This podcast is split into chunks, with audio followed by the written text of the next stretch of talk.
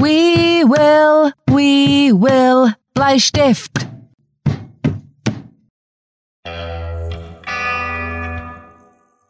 Willkommen zum Cluecast.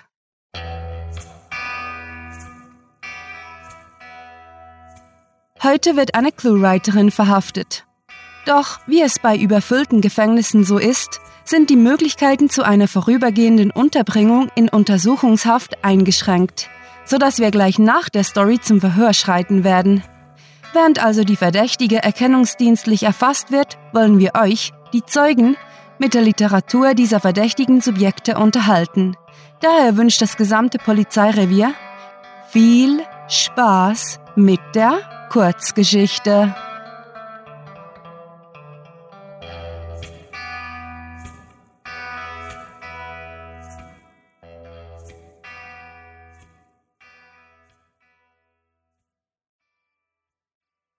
Alleine.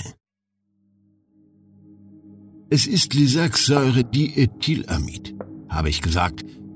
Natürlich hätte ich nicht einfach LSD sagen können. Dazu habe ich zu viel Freude an meinem Job und bin zu detailversessen. Jedenfalls hat mich Josh, der Streifenpolizist, der neben mir gestanden ist, mit einem Blick angesehen, der frei übersetzt wohl so etwas diese blöden Forensiker bedeutet haben mochte. Ja, manchmal komme ich wohl als Angeber rüber, als einer, der sich etwas auf sein Wissen einbildet, und nicht alle glauben mir, dass es einfach meine Begeisterung für das Thema ist, die diesen Eindruck erweckt. Manchmal glaubte ich, dass dieses obsessive Interesse ein fester Bestandteil meiner Identität geworden ist. Doch ich habe nachgelassen und meine Neugier auf alles, auf das ich mich nicht konzentriere, ist ein wenig auf der Strecke geblieben und darum habe ich auch nicht aufgeschaut, als Josh gelangweilt gefragt hat, Athena, sag mal, riecht dir etwas komisch? Es war kein großer Amoklauf, kein verrückter Heckenschütze, der an seinen Tatort zurückgekehrt ist, der mich erwischt hat, so wie ich es mir immer ausgemalt hatte, sondern etwas völlig Banales. Shit happens. Wieso ich mir mein Ende immer als Verbrecher ausgemalt habe, kann ich selbst nicht sagen. Wahrscheinlich habe ich eine einfach zu lebendige Fantasie gehabt, füge ich in meinen Gedanken hinzu. Daran würde ich mich gewöhnen müssen, zuckt es mir durch den Kopf, bevor ich beinahe in Gelächter ausbreche, das sich jedoch eher als trocken klingendes, röchelndes Husten manifestiert. Ich würde mich an gar nichts mehr gewöhnen müssen, denn ich bin mir sicher, dass in einer halben Stunde alles vorüber ist ein stechender Schmerz fährt durch meine Hüftgegend, als ich versuche, mich etwas zu bewegen und ich beiße die Zähne zusammen und gebe mein Bestes, ein Stöhnen zu unterdrücken. Denn auch wenn ich alleine bin, will ich keine Schwäche zeigen, nicht einmal vor mir selbst. Es recht nicht vor mir selbst. Wie dumm bist du eigentlich, murmle ich und entscheide mich dazu, einfach liegen zu bleiben. Niemand kann mich hören, Niemand kann mich sehen. Wem mache ich hier etwas vor? Doch äh, nochmal von vorn. Angefangen hatte alles heute Morgen, als wir zur Musikschule gerufen worden waren. Ein Junge hatte LSD. Äh, ja, jetzt sage ich es so, dass es jeder versteht. Wieso weiß ich selber nicht. Also LSD geschluckt und war in der Euphorie aus dem Fenster gesprungen. Wenigstens hat er nicht lange gelitten, dachte ich bei mir, als ich den zerschmetterten Körper gesehen habe, der im Innenhof des alten Gebäudes lag. Ich habe mir nicht viel dabei gedacht, nur ein weiterer dummer Unfall, der einem Teenager auf einem Drogentrip widerfahren ist. Und obwohl ich meinen Job gern machte, war dieser Fall doch eher langweilig und so habe ich im dritten Stock des Wohnheimes alle Spuren untersucht, um auszuschließen, dass jemand ihn geschubst hatte. Josh, dessen Akzent man kaum mehr anhören konnte, dass er vor langer Zeit aus Europa eingewandert war, war noch viel weniger motiviert als ich, doch er hatte mit einem Blick auf den toten Teenager bemerkt, das hätte wohl der nächste Beethoven sein können. Naja, wir werden es nie wissen. Beinahe hätte ich gelacht, denn wenn auch Josh nicht versuchte, witzig zu sein, seine trockenen Kommentare kamen immer in dem Moment, in dem sie am absurdesten waren. Doch ich habe mich zusammengenommen und mich dem Drogenschnelltest gewidmet, mit dem ich bestätigen konnte, dass an dem Löschpapier auf dem Nachttisch des Jungen tatsächlich LSD war. Mir ist kalt, so kalt, dass ich glaube zu zittern, aber vielleicht ist es auch der Schock. Oder ist es mein Körper, der langsam aber sicher den Geist aufgibt? Eigentlich eine lustige Redewendung. Ein Körper, der den Geist aufgibt, geht es mir durch den Kopf. Und dunkel ist es hier unten. Doch nicht pechschwarz, denn ab und zu flackert irgendwo das kalte Licht von einer kaputten Leuchtröhre auf, nur um dann wieder zu erlöschen, begleitet von dem klimpernden Geräusch, das die Lampe dabei macht, beinahe wie ein nicht harmonisches Instrument. Laut ist es jedes Mal, es hallt durch den Zwischenraum, in dem ich liege. Wer hätte gedacht, dass eine einzelne kaputte Lampe so laut sein kann? Erst hat es mich in den Wahnsinn getrieben, doch schon bald hat es mir zu gefallen begonnen, denn in der gruseligen Stille ist mir jede Abwechslung willkommen, genauso wie das gelegentliche Ringen von Mörtel und das Tropfen von Wasser, das alle paar Minuten wieder zu hören war. Eigentlich weiß ich nicht, ob es Minuten sind, aber ich vermute es. Der Schmerz war noch immer da, die ganze Gegend um meine Leiste fühlt sich wie ein Trümmerhaufen an. Ein quälendes Gefühl und die Vorstellung darin, wie es im Innern meines Körpers aussieht, treibt mir kalte Schauer über den Rücken. Die Beine kann ich nicht fühlen, schon seit ich aufgewacht bin.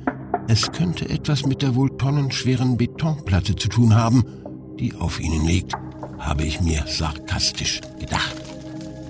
Weniger als einen Meter über meinem Kopf liegt eine der Bodenplatten vom Innenhof, auf der noch Blutflecken zu erkennen sind.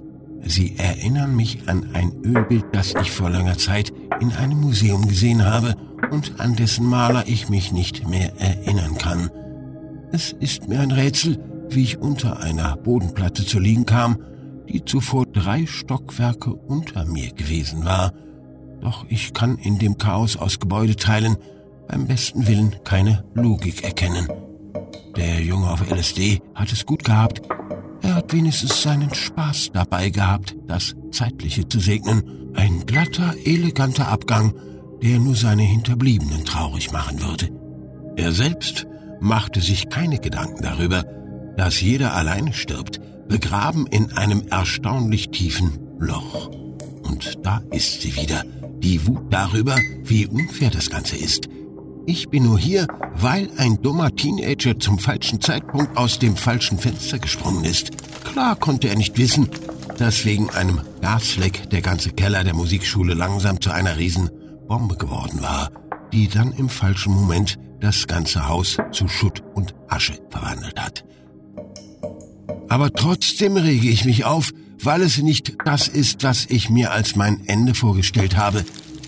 Akzeptiert habe ich es schon längst, oder zumindest sage ich mir das, denn ich bin nicht erst seit fünf Minuten hier unten und mir läuft langsam aber sicher die Zeit davon und ich will nicht in meinen letzten Minuten frustriert und genervt sein. Mein Mund fühlt sich sehr trocken an und mir ist schwindlig. Ich friere nicht mehr und werde immer ruhiger. Doch noch sage ich mir, dass ich weiterhin kämpfen muss. Nicht, dass ich wirklich kämpfen kann, denn ich bin unter einem vier Stockwerke hohen Gebäude begraben. Ich muss mich auf irgendetwas konzentrieren. Ich will nicht einschlafen. Wieder erklingt das Geräusch der sterbenden Lampe, ein verzweifeltes Pling, Pling, Pling, bevor sie wieder für einen Moment ruhig wird. Ich frage mich, was zuerst für immer erlischt. Die Neuronen in meinem Gehirn oder die letzte überlebende Neonröhre. Und wieder hätte ich beinahe gelacht. Doch ich bin zu schwach. Ich habe keine Ahnung, wie viel Zeit vergangen ist als ein grausiges Knarren von Metall mich aus meiner Stille reißt und mein kleines Loch mit Lärm erfüllt, gefolgt von dem Poltern herabfallender Steine.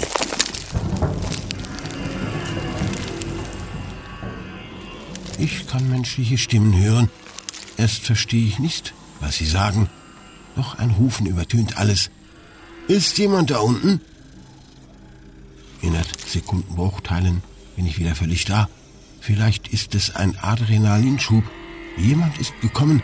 Sie haben sich in meine Richtung durchgegraben. Alles, was ich tun muss, ist rufen, und in wenigen Minuten würde es hier unten von Feuerwehrleuten und Sanitätern wimmeln.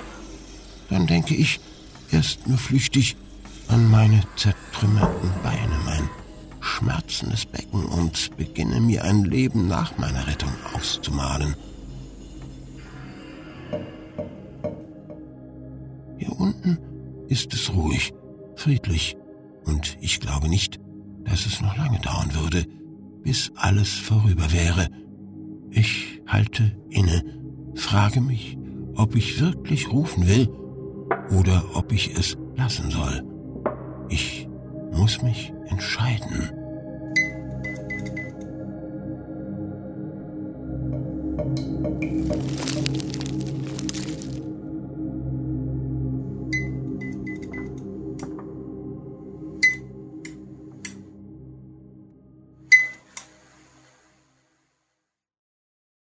Das war alleine, geschrieben von Sarah.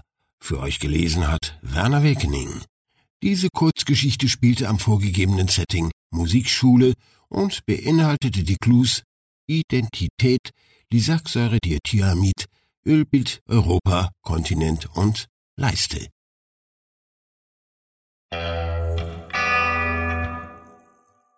So, da sind wir wieder und haben mittlerweile den Verhörraum gemütlich hergerichtet die Leuchtstoffröhren zum Flackern gebracht und die Klimaanlage abgeschaltet. Das Verhör haben wir natürlich schon ohne euch begonnen, nachdem ihr die Verdächtige als Sarah identifiziert habt. Sie ist in allen Punkten geständig und wird von der Staatsanwaltschaft für folgende Vergehen angeklagt werden. Seit dem August 2012 betreibt sie gemeinsam mit der noch immer flüchtigen Rahel das Literaturkartell ClueWriting, sowie die dazugehörige Literaturhöhle cluewriting.de, in der Süchtige zweimal pro Woche mit literarischen Drogen versorgt werden. Im Laufe der Zeit haben die beiden Subjekte die Abhängigkeit ihrer Leserschaft von dem geschriebenen Wort schamlos ausgenutzt und sogar Gastautoren-Dealer mit in ihr kriminelles Imperium geholt.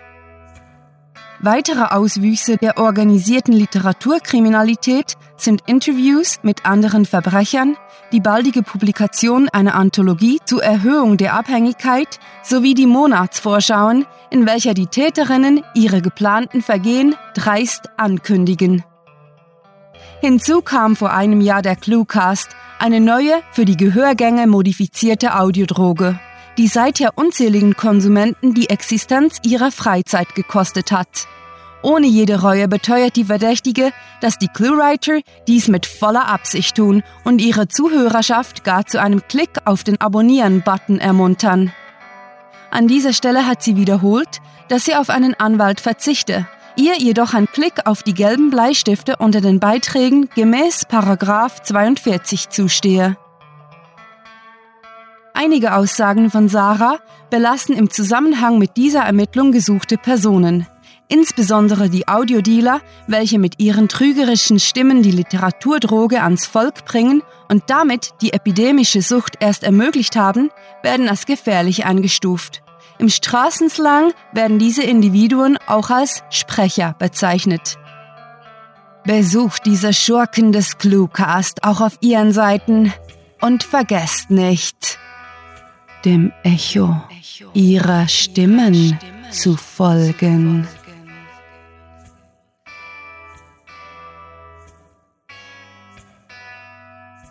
Zuletzt schloss die mutmaßliche Täterin ihr Geständnis mit der Aussage ab, dass sie ihre Kundschaft nicht nur dazu angehalten, sondern sogar unter Todesdrohungen dazu genötigt habe, ClueWriting auf Facebook, Twitter, Google Plus und Tumblr zu liken und zu folgen, sowie Bilder aus der Welt des Verbrechens auf Instagram zu betrachten.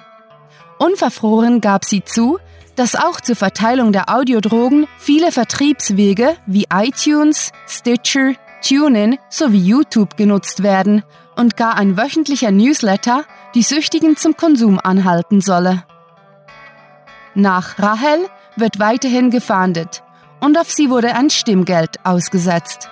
Hinweise auf den akustischen Aufenthaltsort der Kartellmitbegründerin werden mit regelmäßig neu erscheinenden Clue-Writing-Inhalten belohnt.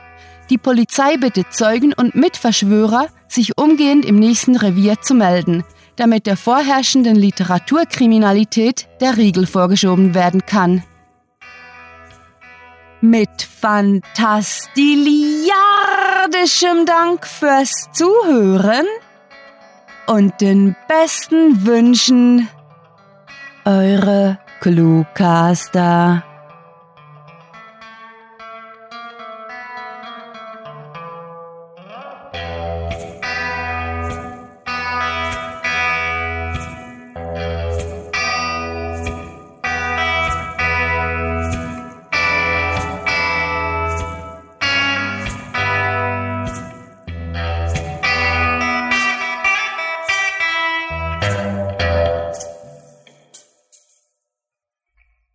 Menschheit hat den Aufstieg und den Untergang der Audiokassette überstanden, ohne daran zugrunde zu gehen, nur damit Hipster diese heutzutage immer noch benutzen.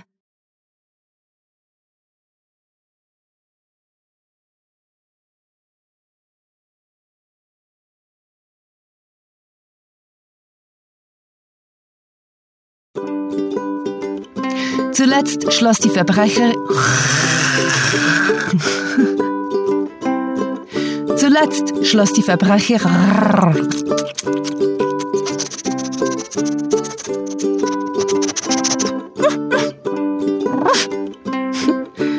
Zuletzt schloss die Verbrecher. Wieso? Zuletzt schloss die mutmaßliche Verbrecher. Zuletzt schloss die Zuletzt schloss die, Mut, schloss die mutmaßliche Verbrecherin. Fuck you, Sarah.